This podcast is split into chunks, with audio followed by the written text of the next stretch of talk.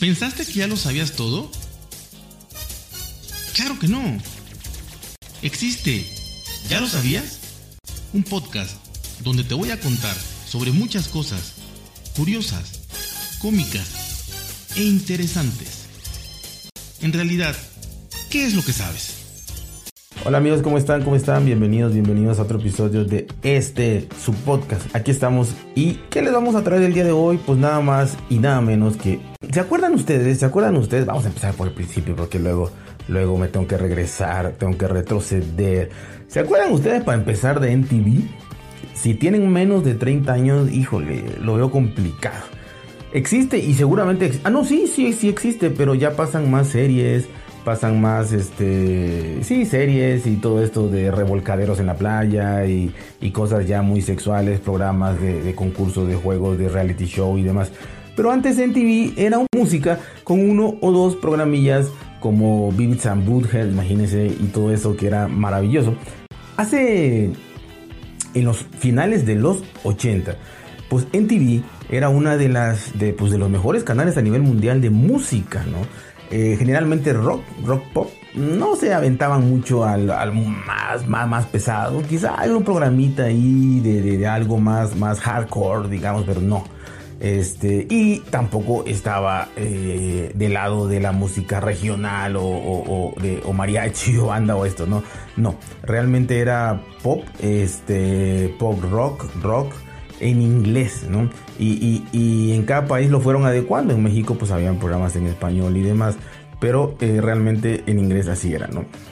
Y empezaron a ser uno de los programas más exitosos que hubieron, sobre todo por todo lo que representó para los artistas, para la empresa y para eh, pues los televidentes, ¿no? Los, los escuchas, eh, pero televidentes en este caso, y fue el programa de Unplug este, o un blog. ¿sí? Este programa eh, que se llamaba realmente completo pues, NTV Unplug. Realmente era reunir a una banda, a una banda famosa en ese tiempo.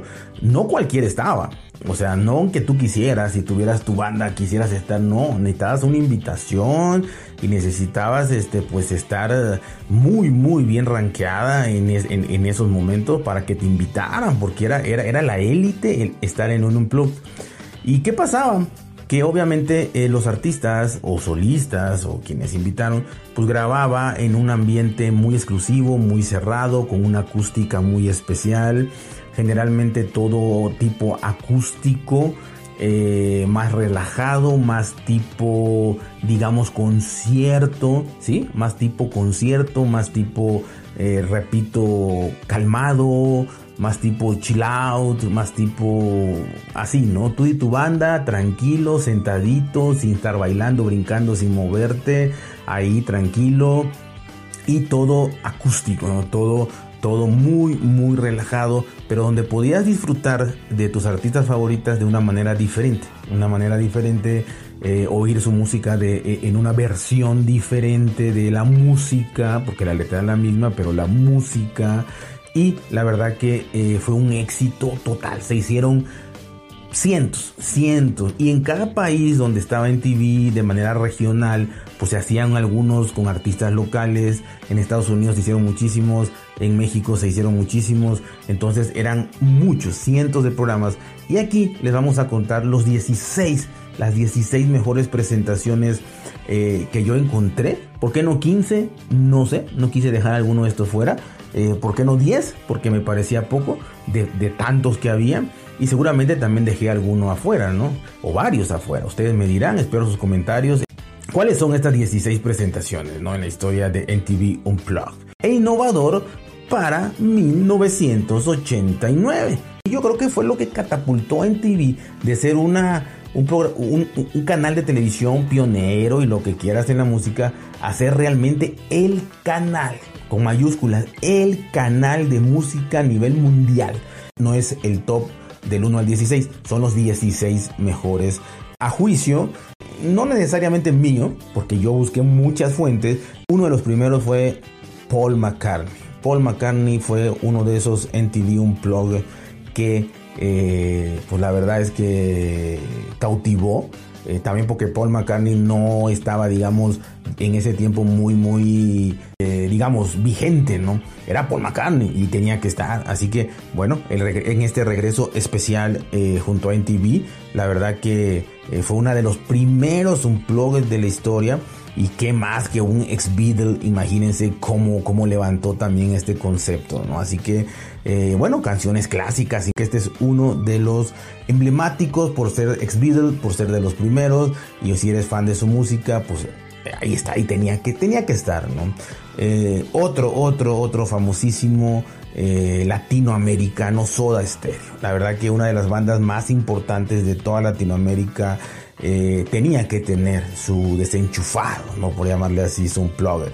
Para 1996 fue cuando Soda Stereo se presentó en este, en este programa y donde Gustavo Cerati, Charlie Alberti y Zeta Bocio pues aceptaron y estuvieron ahí. Uno de los mejores en TV Unplugged, los más épicos de los que se hayan visto, de los que se hayan hecho.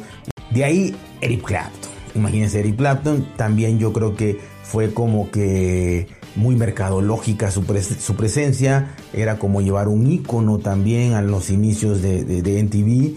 Entonces, pues bueno, Eric Clapton, eh, primeros también de los primeritos. Yo me atrevería a decir que después de, de Paul McCartney por ahí estuvo 91-92 eh, por ahí uno de los eh, NTV también muy icónicos. Icónicos, el de Eric Clapton.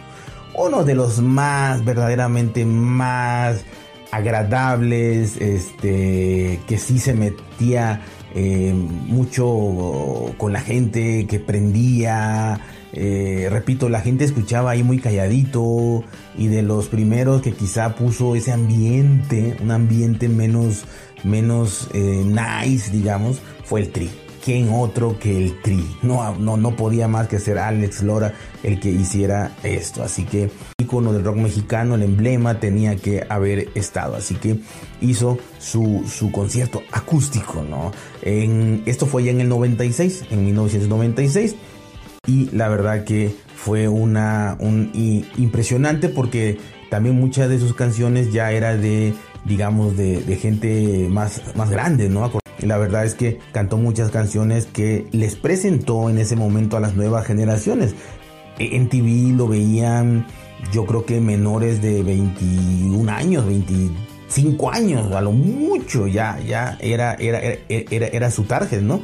Entonces, eh, gente que no había oído nunca sus rolas, pues aquí las presentaron. Imagínense, Chavo de Onda, El Niño Sin Amor, Perro Negro, esa canción tendrá 40 años. Perro Negro y más, ¿no? Así fue uno de los que le puso onda a estos en TV Unplugged.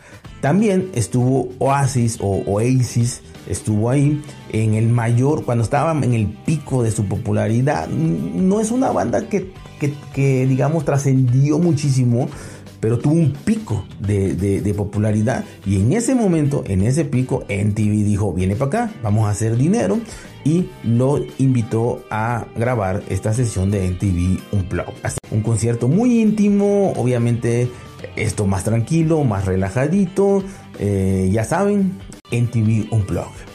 Otro de los que fue icónico por el momento también en que pasaba y para nosotros los latinoamericanos el hecho de que estuviera Caifanes.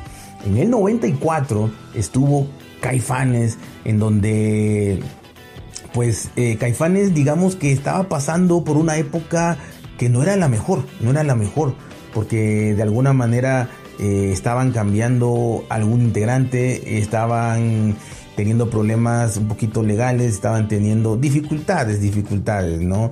Eh, Sabo Romo, Diego Herrera ya no, ya no estaban en la banda, eh, sacaron el disco El Nervio del Volcán, muy buen disco para mí, no, repito, no, no, de, no de las canciones más icónicas, no. Pero yo creo que El Nervio del Volcán fue uno de los discos más bien hechos técnicamente y musicalmente de Caifanes. Repito, No el de canciones más conocidas, pero sí creo que el de la madurez de esta banda, ¿no? Así que las tensiones complicó mucho, pero aceptaron y le entraron a los MTV un plugin, ¿no? Este, curiosamente, cuando estaban ahí en el concierto, este, Saúl Hernández, el, cantante, el intérprete, llamó el concierto angústico, no acústico, sino angústico, porque estaban pasando por una etapa dificilísima. Pero bueno, esto ayudó mucho, ayudó mucho a volver a como que analizar, a pensar y a retomar su carrera, ¿no? Así que Caifanes, pues. Otro de ellos fue The Cure, The Cure, y fue nuevo, fue nuevo porque eh, realmente en 1991 Robert Smith y, los demás integrantes de The Cure decidieron montar una escena un tanto extraña para lo que se estaba acostumbrado con, con, con NTV Unplugged, ¿no? Entonces eh, ellos grabaron en una cama, una cama enorme que mandaron a hacer, o sea, grandísima, donde todos estaban ahí sentados, acostados, recostados, como quisieran, pero en una cama, en una cama enorme, rodeados de muchas almohadas, de muchas velas, y fue algo totalmente mucho más íntimo, o le daba ese toque íntimo. Entonces, los que estaban ahí escuchando, repito, 50, 40 gente, 60 que invitaban, casi casi como que en un ambiente este íntimo y, no, no se oía ni, el zumbido de una mosca, ¿no? Entonces, digamos que eso fue lo innovador que ellos hicieron, ¿no? Al decir, bueno, esto es desenchufado, esto es íntimo, pues vamos a hacerlo lo más íntimo posible, ¿no? Utilizaron también muchos nuevos instrumentos que no usaban habitualmente The Cure.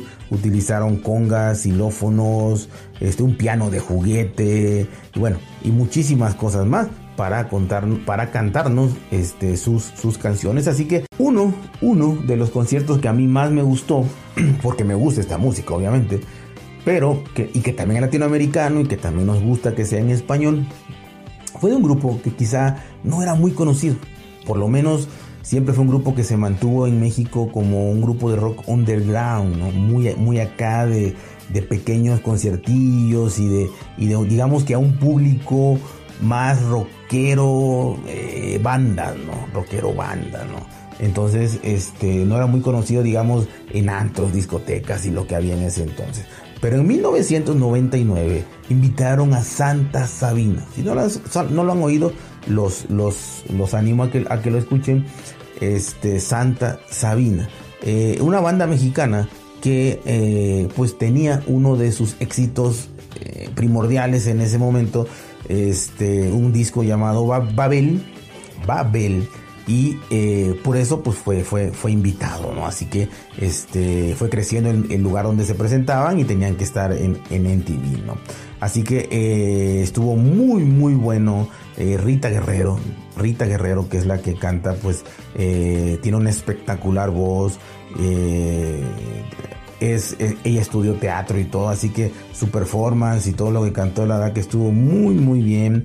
Eh, sumó no solo su voz, eh, ni, ni, ni lo que representaba Santa Sabina, sino que también se hizo para este concierto, especialmente para este desenchufado, eh, a muchos talentosos músicos de orquesta y demás. Entonces eh, fue algo, fue algo maravilloso, fue algo maravilloso este concierto de Santa Sabina. Yo tuve la oportunidad de escuchar a Santa Sabina en la calle, en un festival cervantino allí en Guanajuato, en la calle, pura banda, puro desorden, puro este alcohol y desenfreno.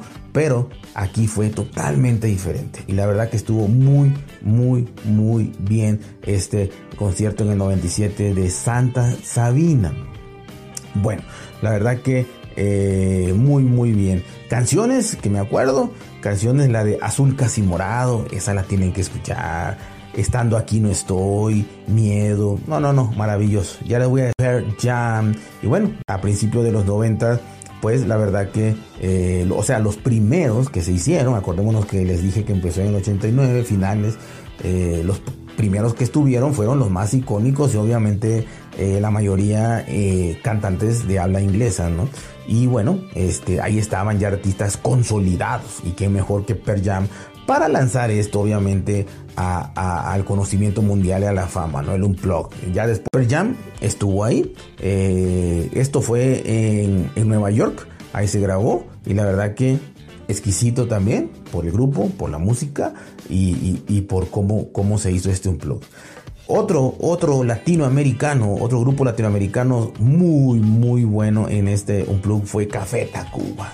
Los Tacubos, ya lo saben, Café Tacuba también ambiente, música, eh, relajo, de los que más se movían, porque repito que cantaban eh, sentaditos y sin moverse mucho, este, o inclusive en camas, ¿no? Así que Café Tacuba fue lo que más ambientes pusieron y pusieron a la gente realmente, este, pues, con un ambiente más relajado, ¿no? Eh, banda latinoamericana que la única banda latinoamericana que logró grabar dos sesiones de NTV Unplugged. Dos sesiones. Y esto solamente eh, lo ha logrado la banda REM o REM. Grandísimo, desenchufado, hermoso. En el 95 fue cuando se grabó. Tenían, acababan de sacar su disco llamado Re, RE, así nada más, Re. Eh, y bueno, la verdad que esto fue en Miami, se grabó en Miami y, impresionante. Muy, muy buen NTV Unplugged. Repito, para que repitieran, no cualquiera. Si de invitado no estaba cualquiera, para que hicieras dos, no cualquiera. Así que ahí estuvo Café Cuba representando a México y a Latinoamérica. Obviamente no podía faltar también la banda Kiss. Así que este, estuvo ahí Kiss, estuvo Gene Simmons y Paul Stanley que, eh, bueno, eh, eran, la, eran la, pues los, los, personajes más visibles y convocaron, convocaron a los miembros originales de la banda Ace Frehley y Peter Chris, este, ya que tenían mucho tiempo que no grababan con ellos, así que los invitaron para esto, estuvieron ahí, imagínense y juntar estas leyendas, recordar esas canciones. Y Kiss hizo un momento especial cuando estos cuatro personajes tocaron y cantaron como los viejos tiempos rock and roll all night. No, no, no, no, no, no. Rock and roll all night. Impresionante. Impresionante. Kiss, el original que estuvo aquí en, en TV Uploaded. Otro otro de los de las bandas que a mí, a mí, así en lo personal, me gusta muchísimo, muchísimo. Eh, su música, su letra, su significado y todo. Eh, argentinos y que también nos representaron a los latinoamericanos en estos MTV desenchufados fueron nada más y nada menos que los fabulosos Cadillacs. Oh sí, cómo no. Ellos fueron pues digamos también con un plug maravilloso. Eh, había salido en TV Latinoamérica, repito, eh, fueron como que regionalizando un poco. Y, bueno, en el 94, en el 94 los fabulosos Cadillac fueron la primera banda argentina y de habla hispana en grabar un concierto de esta magnitud en NTV Latinoamérica. Así que muy, muy, muy, muy buen en TV. Vicentico, Vicentico y compañía, como no, se adueñaron del escenario y cantaron canciones como cuáles, ojo, Manuel Santillán, El León, Siguiendo la Luna, qué maravillosa canción y matador, para que el público pudiera apreciar la belleza de estas canciones en formato acústico. Repito, las letras son magníficas, pero muchas veces este tipo de música también se presta más a que, a que atiendas más a la música, ¿no? Pero hacerlo en este, en este tipo acústico y poder apreciar las letras, lo excepcional de toda la conjunción de letra y música solamente en acústico y la verdad que estaba, bueno, estuvo excelente. Los fabulosos Cadillacs en, TV Unplugged. También estuvo Alice in Chains. Alice in Chains. La verdad que estos eran de los que no conocía. Lo vi y está muy, muy bien. Casi, casi ya en la recta final de, de, de, seguir cantando. Fue en el 96 cuando invitó a esta banda de Seattle eh, a grabar. Este eh, este desenchufado y Lane Stanley eh, quería hacerlo, otros de sus, de sus, de sus integrantes no y demás, pero bueno, volvieron, volvieron a demostrar al mundo que estaban más vivos que nunca, así que aceptaron la invitación.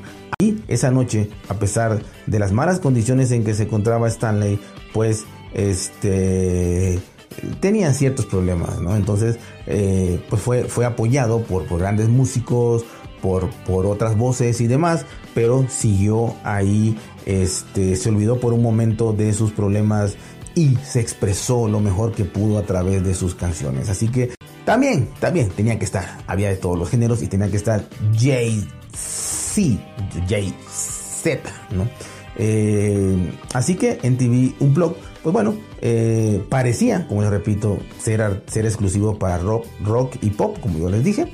Pero bueno, este, ya empezaron eh, el nuevo siglo, la nueva era, en TV cambió muchísimo, como les dije al principio, se fue abriendo y demás.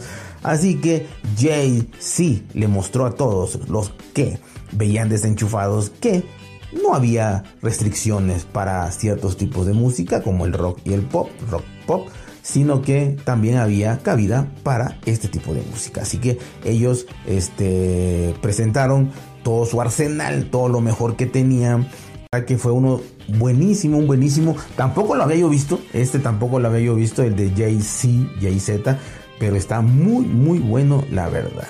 También Bjork, Bjork tenía que estar ahí. En 1994 eh, fue el mayor año o el año de mayor éxito de, de, Bjork.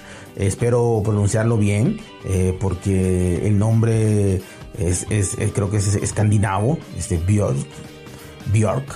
Así que estaba en su, en su mejor momento consiguió muchísimas cosas, consiguió que la gente pues obviamente eh, terminara de conocer más, a, terminaran de ver su enorme talento y todo lo que había conseguido en, Europa ¿no? y en otros países. Así que contrató para, para este desenchufado a muchos músicos talentosos, utilizaron instrumentos tradicionales chinos, arpas, pianos, flauta, saxofones, que entra, pero impresionante, ¿no? Es islandés, es, islandesa ella, así que Björk. Pues, y para finalizar, podría ser uno de los un blog que a mí me han gustado, más me han gustado, que he visto varias ocasiones y que quizá sea, quizá sea el NTV un blog más eh, recordado de la historia o el más icónico. Como que cuando hablas de NTV Unplugged, tienes que tener ahí la foto de Kurt Cobain de Nirvana. Nirvana en NTV Unplugged. Repito, tú buscas NTV Unplugged y te va a aparecer el de Nirvana. O sea, aunque te aparezcan 200 más, te va a aparecer en los primeros el de Nirvana. El más popular de todos, el más visto por todas las plataformas habidas y por haber. En, en 1993 se grabó de los, de los mejores, ¿no? Eh, ¿Por qué? Por muchas cosas. Obviamente la música eh, fenomenal, el desempeño, el concepto, la forma de cantar. Eh, tú veías al rockero tipo heavy metal y demás, que estaba en esos tiempos más agresivo y todo, y lo ves cantando con su guitarrita ahí, tranquilo. No, no, no, fue, fue, fue impresionante y sobre todo ver a Kurt Cobain que era la banda más popular de los Estados Unidos en ese momento, en, en esos años, por el 93, 92, 95, y fueron de los, los más esperados porque era lo que la gente pedía que estuviera, ¿no? Así que, conociendo a Kurt Cobain, las cosas no iban a ser tan fáciles, pues eh, la verdad que este, se negaron, de alguna manera se negaron a tocar sus más grandes éxitos, ¿no? Le dijeron al canal, ¿sabes qué? Si voy a ir, digamos que estos no estaban como que muy, muy interesados o Nirvana no estaba en ese, o sea, estaba en ese momento en su cumbre y en su y también Kurt Cobain todos en sus en sus en sus viajes astrales y demás y no estaban como que muy interesados en hacer lo que todos hacían, ¿no? Vamos y grabamos este vamos a grabar lo que lo que todo mundo este hace, vamos a hacer como todos y la verdad que no, dijeron no, simplemente ya saben que los genios hacen cosas diferentes. Y dijeron, no, no vamos a grabar lo que ustedes quieran, las canciones más famosas, ¿para qué? Ya nos conocen, no sé, pienso que eso pensaron, o simplemente fue rebeldía, no queremos grabar lo que ya nos conocen. Así que este, el canal, ni modo, dijo, va, hagan lo que quieran. O sea, con ellos dijeron, hagan lo que quieran. A los demás les decía, oye, vas a cantar tus más grandes éxitos, ¿sale? Va. A eso les decía, hagan lo que quieran. Aceptaron todo lo que Nirvana les dijo, o Kurt o quien haya sido. Les dijo, todo eso y lo aceptaron. Así que este, pues, el canal era el que salía ganando en todo esto. Y este, el líder de la banda también insistió en que el set en el que se grabaría el show debería parecer un funeral, ¿sí? Con un montón de velas y flores alrededor del escenario. Así que también el set fue hecho a como quisieron. Tiene que ser lo más cercano a un funeral. Todo silencio, la gente que vaya a estar aquí, sean 10, sean 20, sean 50, calladitas, calladitas, sin ruido, sin nada. Este, esto es un funeral. Y así tiene que ser. Y voy a cantar, o vamos a cantar, o vamos a interpretar lo que nosotros querramos, las canciones que nosotros querramos. Así que así le hizo Nirvana, así le hizo Kurt Cobain. Y entre, pues obviamente, Kurt Cobain hizo lo que tenía que hacer. Ser diferente, ser excéntrico y ser rebelde. Lo hizo, lo logró y este, pues ahí quedó como un funeral. Y quedó cantando lo que ellos quisieron cantar. Esto fue en 1993.